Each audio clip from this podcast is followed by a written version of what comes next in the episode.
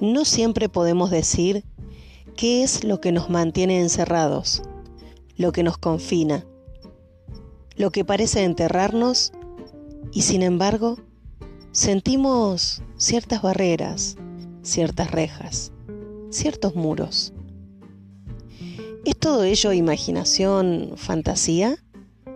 Yo no lo creo. Y entonces nos preguntamos, Dios mío, ¿va a durar mucho? ¿Va a durar siempre? ¿Va a durar toda la eternidad? ¿Y sabes qué es lo que nos libera de esa cautividad? Un afecto muy profundo y muy serio. Ser hermanos, ser amigos y el amor.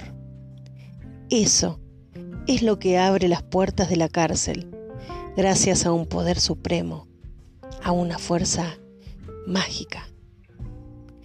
Extracto de Vincent Van Gogh, carta a su hermano en julio de 1880.